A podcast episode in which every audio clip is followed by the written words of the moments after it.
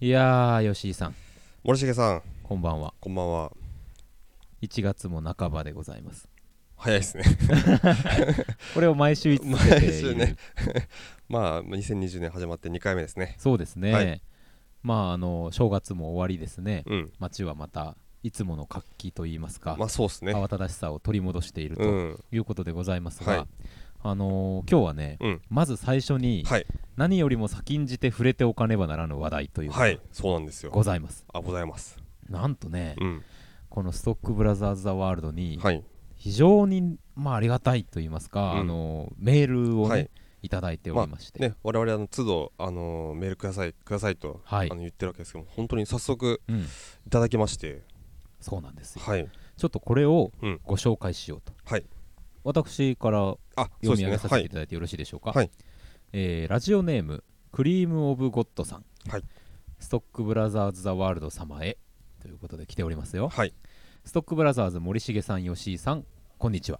こんにちはこんにちは最近お二人のラジオの存在を知り Spotify で楽しく拝聴させていただいております、うん1月9日放送のオープニングで流れてくるお正月音楽の面白さに吹き出 しうん春の海ですね原の文ですえねえその後当たり前かのようにシネマンどころのバックミュージックとして流れていたことにうんじわじわ笑いがきましうた、んうんいやーありがとうご嬉ざいますしい嬉しい、うん YouTube にあのストックブラザーズ・ザ・ワールドの過去配信を発見しおおペースはゆっくりですが、うんえー第64回から遡りながら聞いていますーうんうんまだまだストックブラザーズ・ザ・ワールド拝聴歴の浅い私ですがうんお二人の映画の話うんゲームの話ドラマ話を聞きながらどれだけお二人がカルチャーを需要に生きてこられたかを垣間見れる非常に面白い番組だなと思っております嬉しいもう嬉しいですねたまらんそんな時間もお金もカルチャー界に溶かし続けるお二人に質問ですカルチャー界ってのがいいですね海海海の方の回ですね、これは、えーもしよろしければ、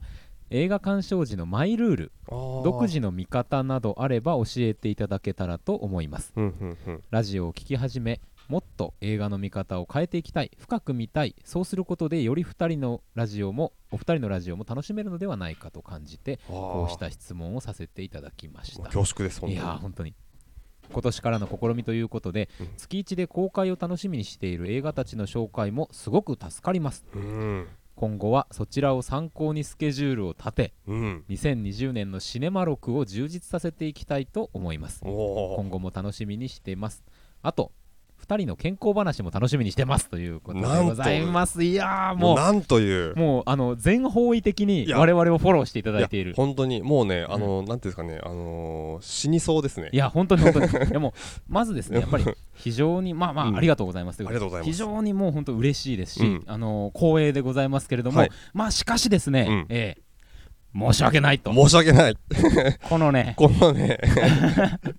いやーちょっとねなんかもうなんですかねあのー飛行はいをね多分あのしあの知ってますこの方ははいはいはいはあいの飛行を全部使われた感じがしいやますそうですね、うん飛行ってあの秘密の項ですねあそうですねあのまあ北斗の拳的な北斗の拳のはいはいはいはいすごいこんなにあのこちらのツボが全部押されるいやそうですよ一歩ひ一通のメールというのが作れるのかというぐらいヒデブーですよひでぶーですよ 本当にすごい ありがたいですねありがとうございます本当にね本当にありがとうございます、えークリームオブゴッドさんね、はいまあ、あの今週ももしかしたら聞いてくださっているかもしれませんけれども、ああ本当にありがとうございます本当にまあ、ぜひぜひね、 はい今後ともごひいきにはいしていただければと思いますが、はいまあ、せっかくメールいただいておりますので、こはのいご質問にね、そうですねお答えするということをやろうと思いますが、あはいまあ、改めて、うん映画鑑賞時のマイルールや独自の見方ということですが、吉井さん、どうですか、前そうですね、でも確かに僕もなんかあの前あの小柳美里さんに、はいあの映画館で大体あのいつもどの辺に座って見られるんですかっていうのうを、んうんうんうんまあ、ちょっと聞いたことがあって、はいなんかそういうのが確かにちょっとこう気になったというか、はいはいそういうなんか時期があってなんかあなるほどなんかそういうちょっと懐かしい感覚にうんうんうんうんなりましたね、はいでマイルールそうですねマイルールあんまりなくてはいはいはい、あそうですかなんかまあ座席とかはうんうんなんか割とそのちょうど視界がスクリーンサイズがぴったりこう視界が覆われるぐらいまあはい前すぎずはい後ろすぎずというかまあ真ん中より若干前ぐらいではいはいはい見るのが結構好きなんですけどうんまあ最近別に真ん中じゃなくてもいいなと思って結構横に行ったりとかもするんですけどまはいあそんな感じですかねそのぐらいあとはそのあそうそうマイルールあのあんまり情報を事前に入れないっていうのは結構やりますね、うんまそうあ、ですこねのラジオやって てねどうなんだっていうことはありますけど、ね、我々はシネマのところでは基本的に、うんまあ、映画の本編内容についてもおしゃべりしますはい、もし、うガンガンな内容話しますからねねうんまあ、って言っててなんだっていうことはあります 本が、当ですね、うんまあ、基本的にはそんなに、うんあのなんていうんですか、あまあ、でもなんかい前よりその意図的に入れないようにっていうよりはなんかあんまり見るまでに頭に入らないように最近なってきてて、あそうですね、うん、そうそうそうそんな感じですね、あの吉井さん、あのうんまあ、あんまり情報を入れたくないなと思ってる映画の予告編が始まると、うん、目と耳を塞ぎますよあね。そうですね あのー特にさそのまあアベンジャーズとか、はいこの前エンドゲームとかありましたけど、はいまあもう一個もあの全部のシーンをあの本編見てる時に初めて見たいって思ってて、でそういうことをまあしてたんですけど、うんまあ最近なんかそこまでなんか本当にね、あのフォード VS フェラーリとかもそれこそ、うんあのまああのーなんですかね頭予告何回か見てるはずなんですけど、はい全然頭に内容入ってなくて、うんうんあこんな感じだったのかみたいな、はいはいはもいうちょっとありましたね、うんううんん、なるほどなんかありますか森重さんマイ僕ルールはあの席は割と決めてます、あはいはいはあいのまあ、映画館によって変えるんですけど、うん、例えばあのミニシアター KBC シネマに行く場合は、はいえーっと左から、うんえ3列目で前からささん3列目っていう33あーはいはいはいではい大体決めてます、あそれね僕も大体そこですねいつあもそうですか、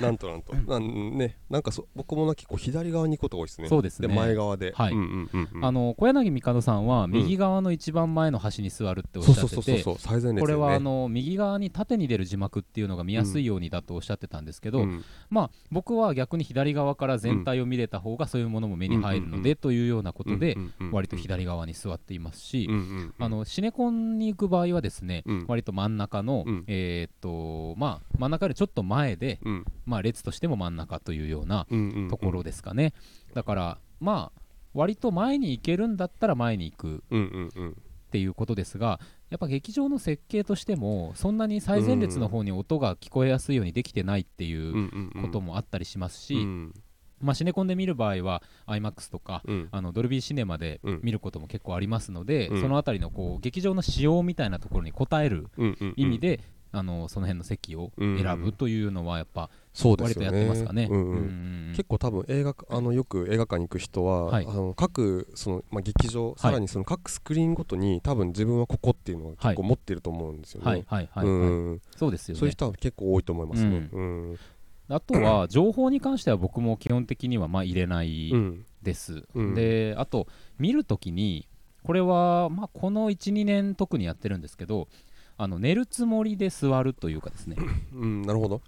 完全リラックス状態をうん作って、うん、もう体はもうなんかなんていうんですかもう本当に意識の外みたいな状態で、うん寝てもいいんだっていうもうう最高の受け身状態はいはいはいはいに。入るっていうのは結構気をつけてます、なるほどね。うん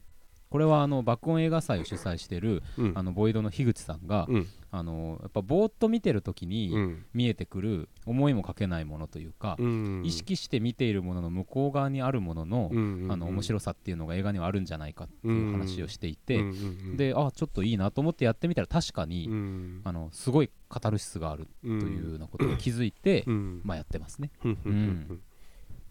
まあそんな感じまあねこんな感じでよろしいでしょよろしいでしょうかね。うんうかまあ、まああのなんかもし気づけばねまたいろいろはいなんかちょこちょこお話できればと思いますね。そうですね、はいですしあの重ねての質問なんかも全然あおそうで待すちねしておりますのでまたこれからもいこれにこれに懲懲りず送っていただければと思います、はいありがとうございあまりしがとうたございますそ本して当本に当に申し訳ない。あーねということでございます ねまあということで今日は参りましょうかね、そうですね。はい行きましょうかね。ストックブラザーズザワールド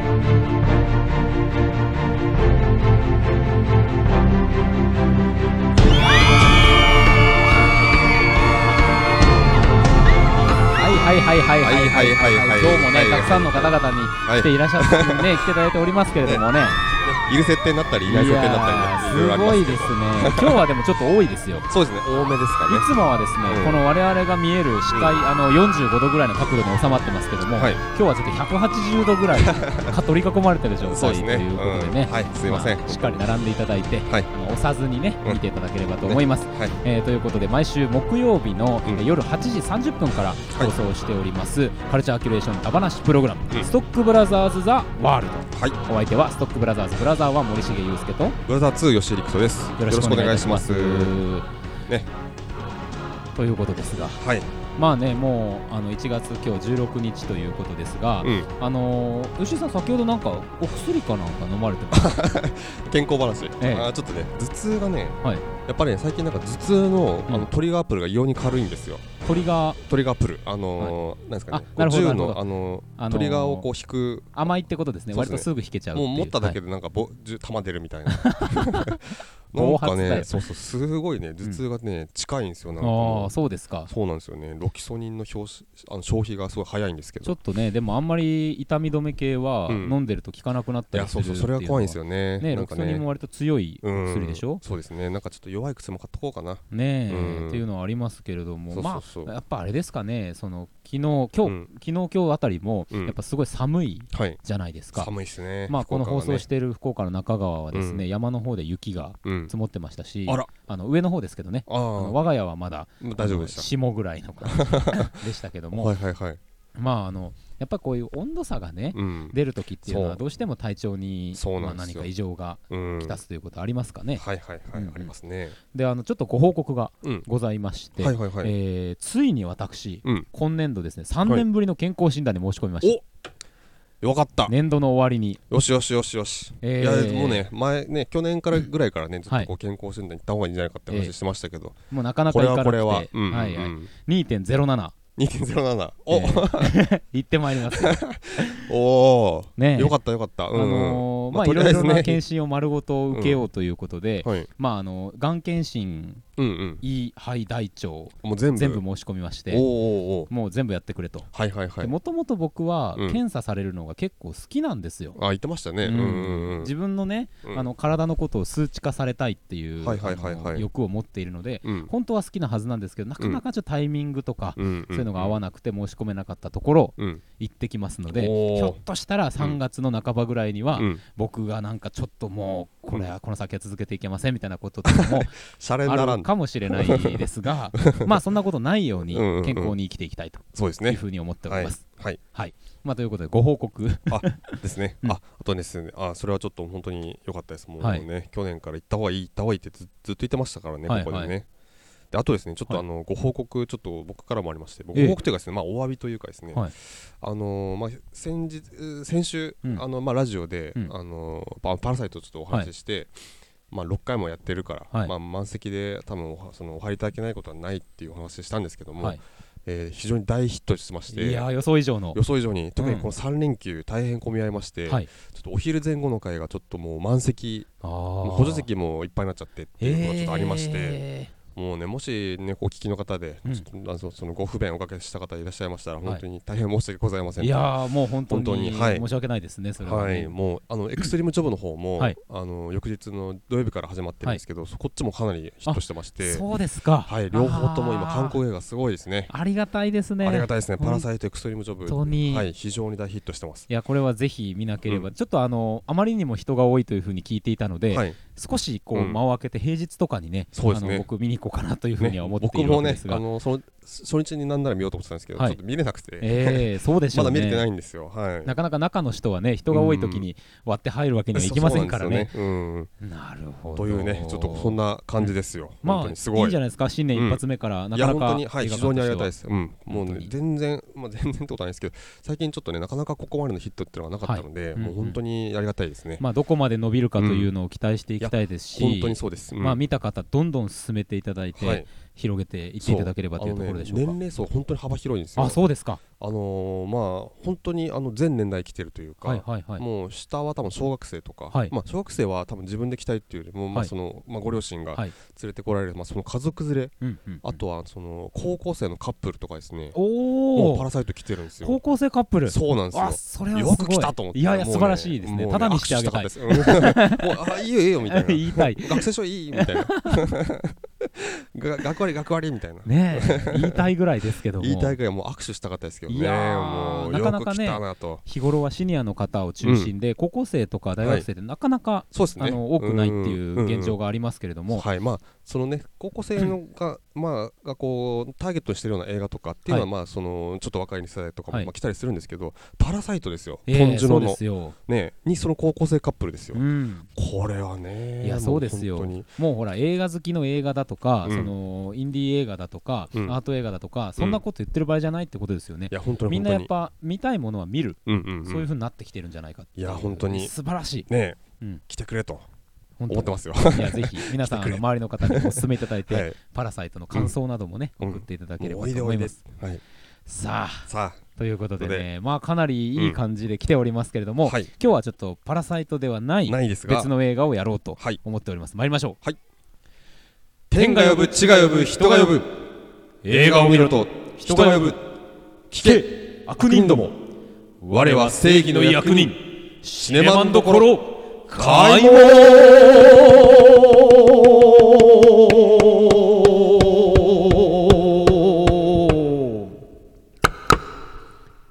よいしょ決まりましたねまああのいつも以上にこのバーがです ね音量バーが赤に赤に入っていっておりますねそうそう俺もねあの先週の聞いた音割れ しててここだけ異様に声張りすぎだろっていうそうですよねあのちょっとちっちゃくしなきゃいけないあの音量のね上げ下げが必要な放送ってのはいそうそうそうどういうもんかと思いますけれども、ねえまあまあまあで本当はね多うん分そういうミキサー、ミキシングとかはいやる人が実際いるんでしょうけど、はいあのこの放送全部あの僕ら二人でやってますんでそうですね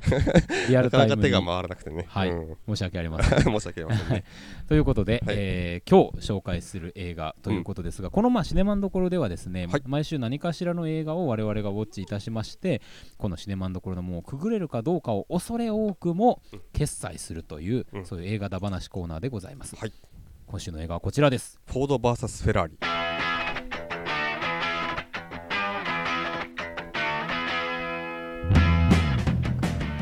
オーシャンズシリーズオデッセイのマット・デーモンとダークナイトシリーズアメリカン・ハッスルのクリスチャン・ベールが今回初共演で主演を務める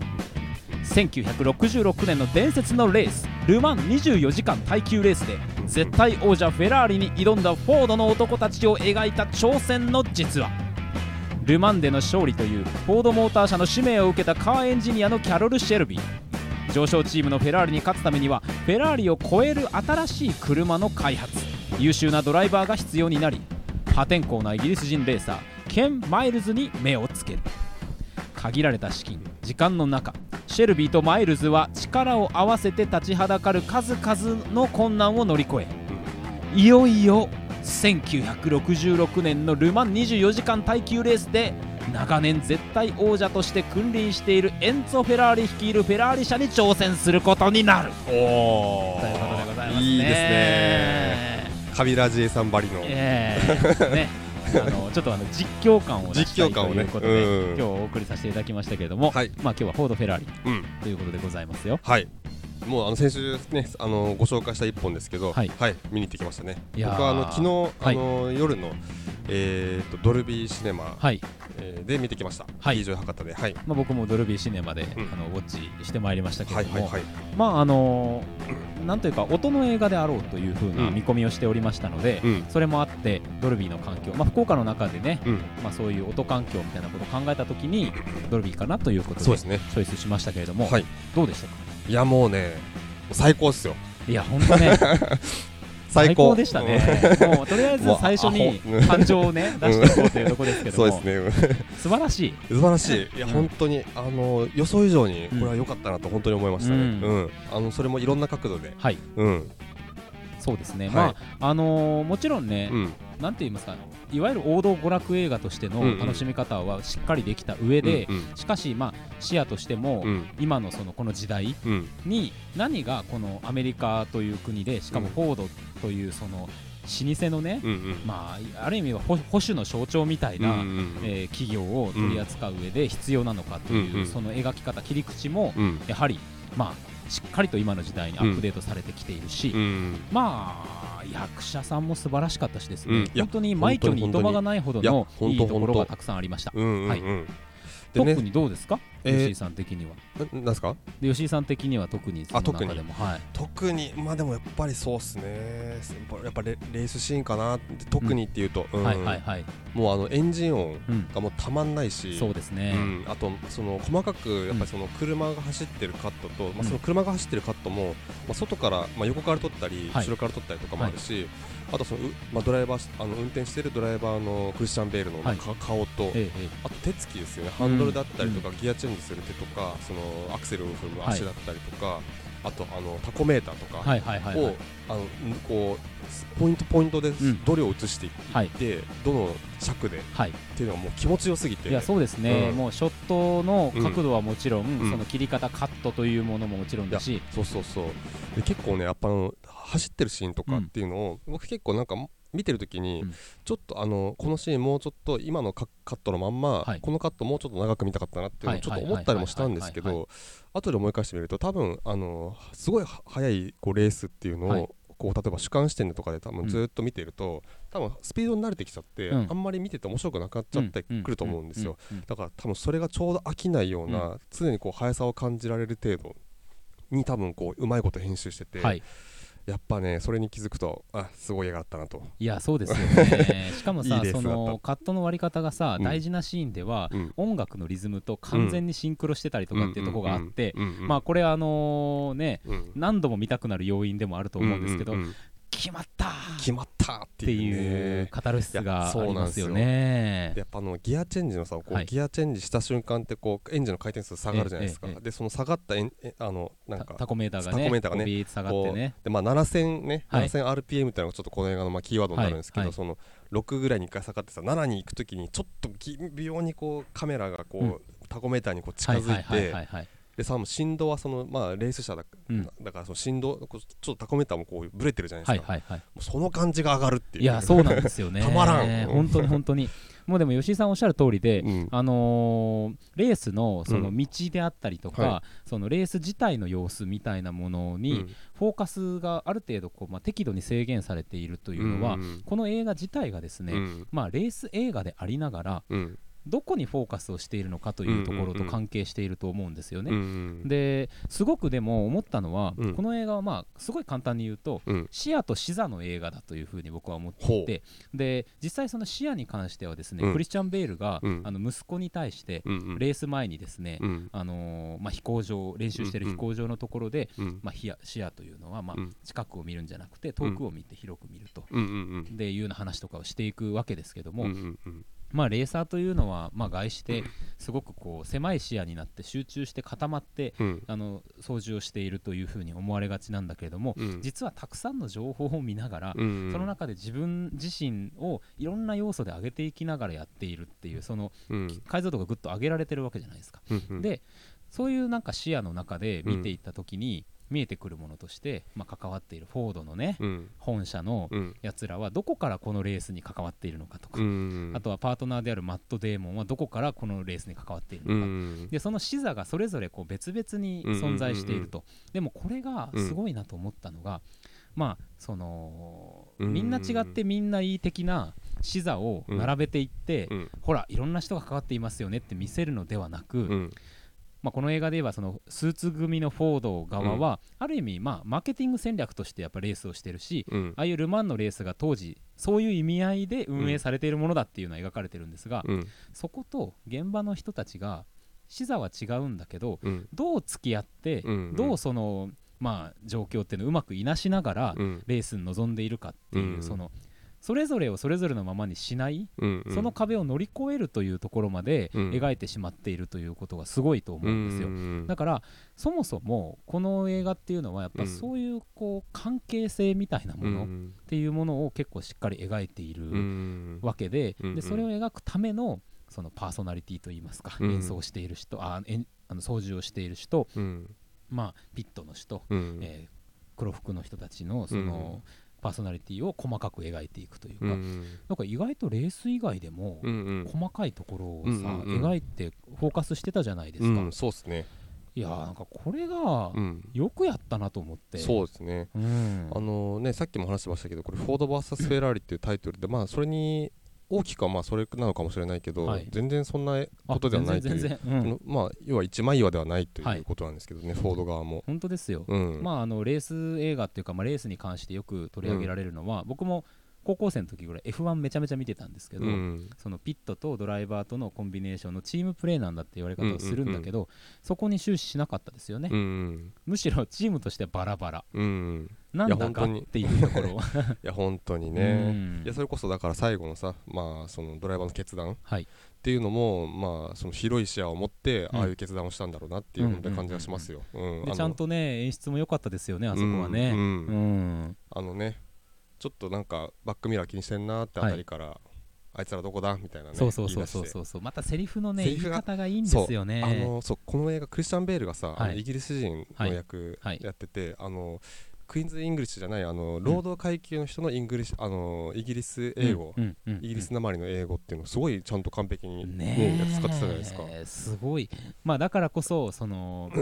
妙な偏見を受けるうんうんまあこれはやっぱなんかそこのが分かるかどうかによってなんでこんなに急にうん、こいつ差別されてんだみたいなことになるかもしれないけど、まあそのあたりはねねしっかり演じられてましたよね。結構ね字幕もねなんか頑張ってこう、なんかそのその感じを出はいはそういはいっはていいうふうにしてて、ちょっでとすねちょっとなんかねあの変わったうんあなんかこうそ粗暴な感じのする、うんうん役になってましたけどね、あいのーそれこそさ、えーとまあ、デイトナのさ、はいはいはいはいまあ、中盤あーの超いいレでースすねシーンでね、オーライトっていうシーンがあるんですけど、ありますねよーしって言ってましたかいらやーね、ほんと字ち幕でょねっ。と ね力の抜けた感じのねやつよーしっていうまあでもあのデイトナのレースまあル・マンに行く前の前哨戦としての、うんうんまあ耐久レースなわけですけれどうも、んうんのシーンでのそのうんそのシーうンん、以降はねねえもう本そうそう当そう涙止まらず叫び声止まらずみたいな感じで見てましたよい僕もや本当にねねもう最高ですよ、えなんかね本当にもう全身に力入りましたね本当久しぶりにもで久しぶりにうん映画で両手でガッツポーズしましたね なんか映画館でううん、なんか「シャーシャーっていうこれじゃーいイエー!」って言いましたもんね いや言ったっていう、うい んや本当にいやもう最高だったな、いやーそうなんですよまあうん俳優さんねやっぱりクリスチャン・ベール今話出ましたけども、うんやっぱ素晴らしいうんうん俳優さんだなっていう、うんまあ、バットマンをね、うん演じた彼うんまあどちらかっていうとなんていうんですかこう高貴なというか、うん、洗練されたタイプのまあでもなんか両方やれますよね、顔ね本当になんかね。かと思いきやなところうでんこういう泥臭いところもしっかりやれるし、うんでやっぱりいつやってもですね、うんなんかこう腹の奥にうん信念めいたものがある、うんしっかり頭で考えられる男うんっていうのをんやるなっていうこいつには何か考えがあるんだなっていう感じがね、うんなんかしすごくね、うん、ありますよねありますよね。でまあ、まあマットデーモンもね、まあとでもねもう非常に良かったですね。いやーうんだんだんやっぱ1位をさ、うん獲得してきてる感じがしません、うそうですね。あの、うんなんなんていうんですか、あうのん中年うん いい具合に中年っていうね。んマットデーモンってやっぱ本来そうですよね、うんあのまあ、もともとおっさん顔っておいっう さん顔ところを、子供か親父かみたいなあーそうそうそうそう、んな感じじゃないですか、両方うんうんうん、そう、両方あるんですよね。なんか超若い時はうんどちらかっていうとこう若いやつっていう扱いでよかったけど、うんしばらくこの間、うん、僕的にはマットデーモンはちょっと迷走したと思っているんですよ、ああ、言ってましたね。ううん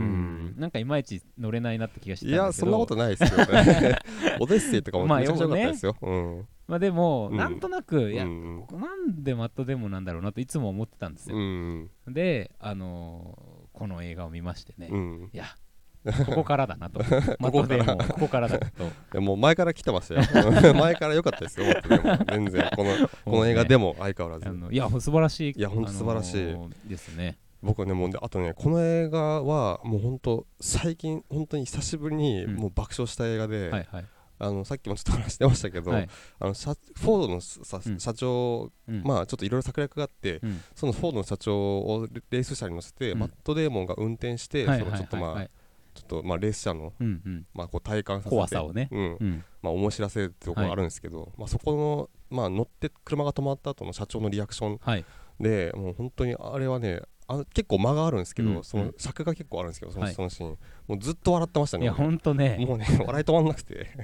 もう面白すぎいるやーでなまあでも面白すぎるたただ単純に面白いシーンかなと思ったら、まあ、それをその後に社長がこうポロっていうセリフが結構良かったりとかしてそうなんですよこれをお父さんにも、ね、体感乗せてやりたかったうん乗せてやりたかったってああそういうかそういう思いもこの人にあるのかっていうなんかそのねさっき出たそのなんていうかなそれぞれのあのいろんなき、まあ、人物というかキャラクター出てくるんですけどそれぞれのもういい感じにちょっとこうほ掘られてくるうんうんあたりやっぱりこの映画ただそのレースシーンだけが特化した映画ではないっていうか、そこに見せ場が集約した映画ではないなっていうでなのんとか思いますそのね。感じがうんいい塩梅ですよね、うんなんかそうキャラクターを全員無理に立たせようとして群像劇にしたらまた違うから、うんあのー誰にフォーカスを強く当てて、うん、っ誰はある程度にしとくかみたいなことってていうのが、んうんまあいい塩梅いにやな本っ当てにいいる塩梅、ううんん、うんだからあの主人公たちからの目線が離れないというか、うん没入感を持ったままストーリリーに乗っていけるっていうのはありそうますそようねそうそうあのうん群像劇ではないんですよね、やっぱりちゃんとそうで2すよ人の映画なんですけどそうそうそうそうでも他の人物もちゃんとこう、ねえあのちゃんとねあの立体感のある人たちになってそてう、うんそれがやっぱ主人公たちの感情とつながってるシーンなので、うんあのーなんかお休みだなこの時間みたいな、うんうんうんしばらく休憩だなこの時間っていうのがないじゃないですか、そうそうそうそあっうという間の2時間半っていう感じあそで、うねうんそう休憩がないからね、うん2時間半ほんと体感時間短いっすよねこ短れかったですね下手したら90分の映画よりみ短く感じるぐらいかもいしやれないよぐっらいぽどね、うんあのクリストファー・ノーランのダンケルクより もあの短く感じましたよ本当で すよダンケルク長かったなおい、ねえダンケルクさあれうんなんか割と短めにノーランにしては撮ったんですそようでしたっねけあそうなんだ、うん、にもかかわらずなんか3時間ぐらい3あっ時た間ぐらい見たようあっなた記気が憶しまがすけどね多分ね2時間ないんですよあうれ、んなるほどね、うんまあね1917楽しみだなっていうね、はい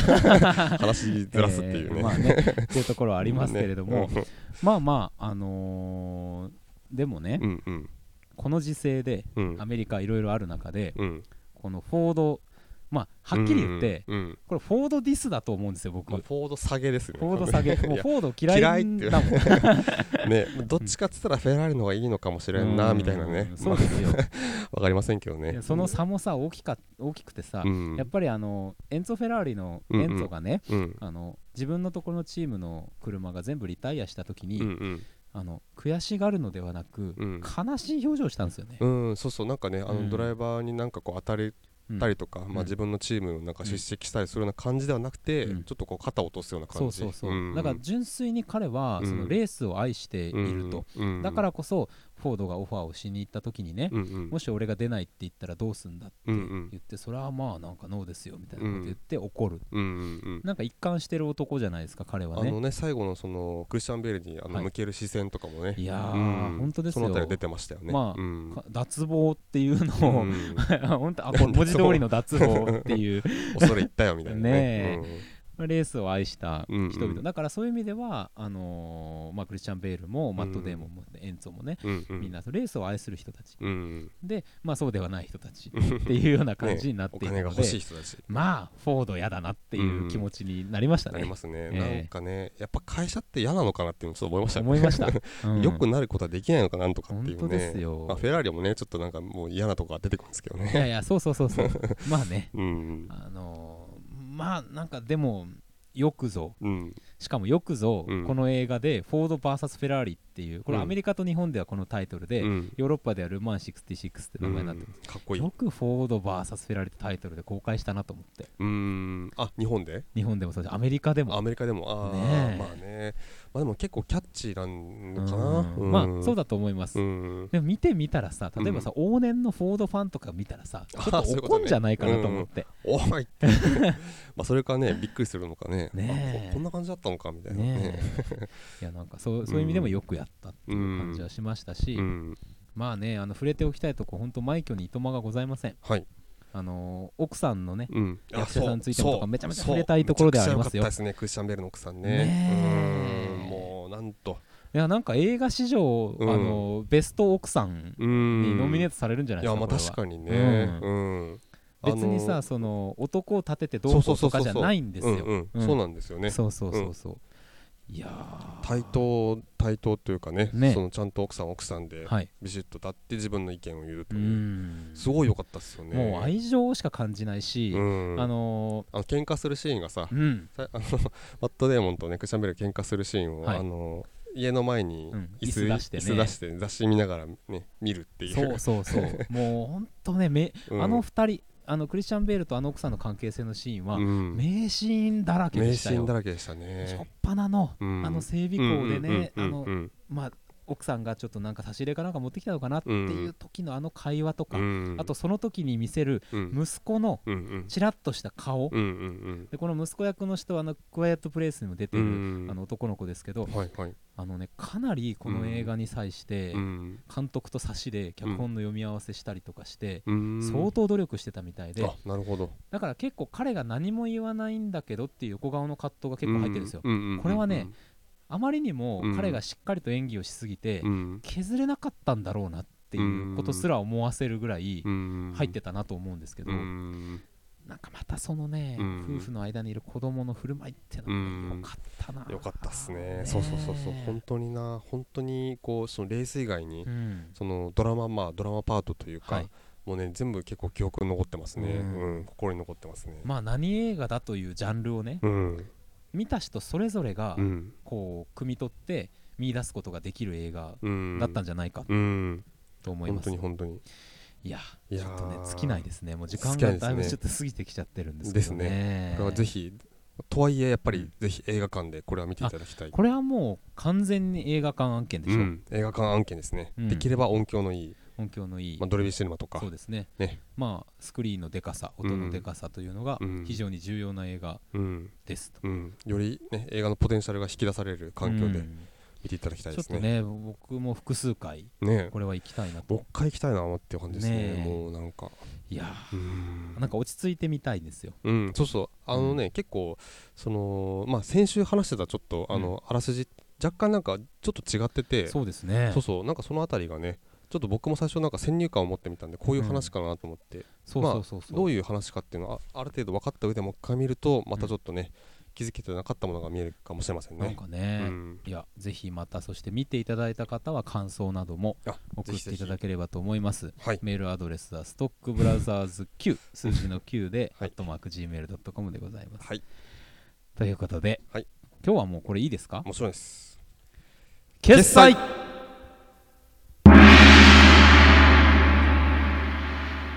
い、はいえーとねこのシネマのところでは決済というシステムをあ取ってそうまかしてそうか新年一発目の決済でしたね はいはいはい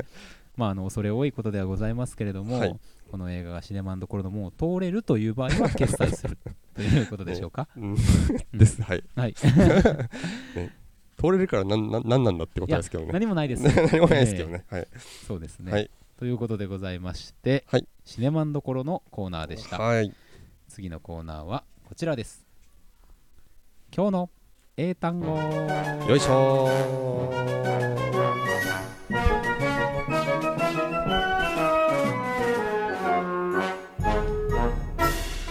このコーナーでは毎週ウェブ上にゴロゴロゴロゴロ転がっている英単語たちをたまたま拾い集めてはみんなで学びまし ょうそんなコーナーでございますあーこの間がね、はめすぎだろ読みの間がっていうところでございますけれど も、うん えー時間がないので参りましょう、はいはいえー今日の英単語はこちらでございます、はいエスティメンん 何なんだんテストメンいきト、うトエスティメントん、エステメントエスティメイトエステメントああ評価するただあねこれエスティメイトだと僕思ってたんですけあど違うのか発音記号的に言うと、うんうんエスタメット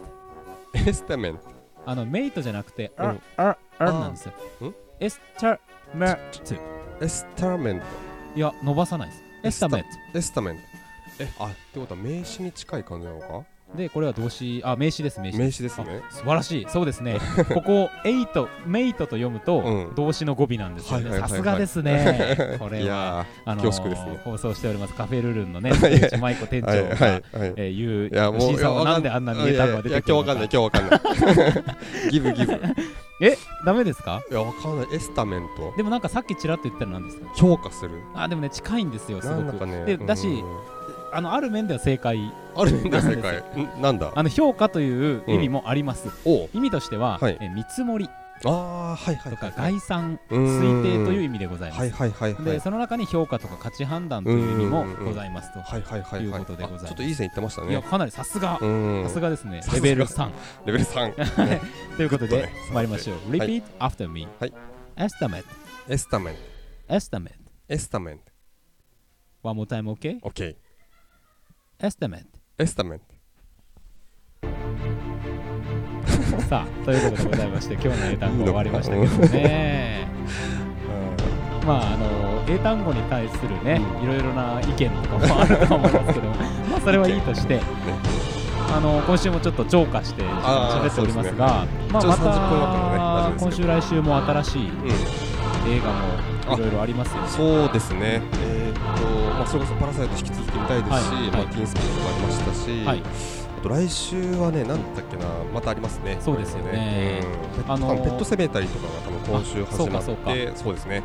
あとあの福岡では1月末にあのシネラ、はい福岡市総合図書館のシネラで、うんあのゼゼ隆之さんの「ヘブンズ・ストーリー」とかああーと「キクとギロチン」これ見てるんですけどはいはが上映されますよぜひぜひ、はい、これはね去年あちょの、っと KBC シネマで上映,、ねあの上映しましたね、見に行かなきゃな僕見逃しちゃったんでねあ見に行かないとなと思っておりますジョジョラビットですね、あジョジョラビット見ないといけないこれ見なねいといけないですね、これはやりたい、やーこれはやりたい、これはぜひやりたいところでございます、本当にね、まあもしあの映画のリクエストなんかもあればねああの、そうですねいただければ非常に光栄でございますので、はい光栄です見ていただければと思います、はいメール募集してます。では皆さんさようならさよなら、また来週。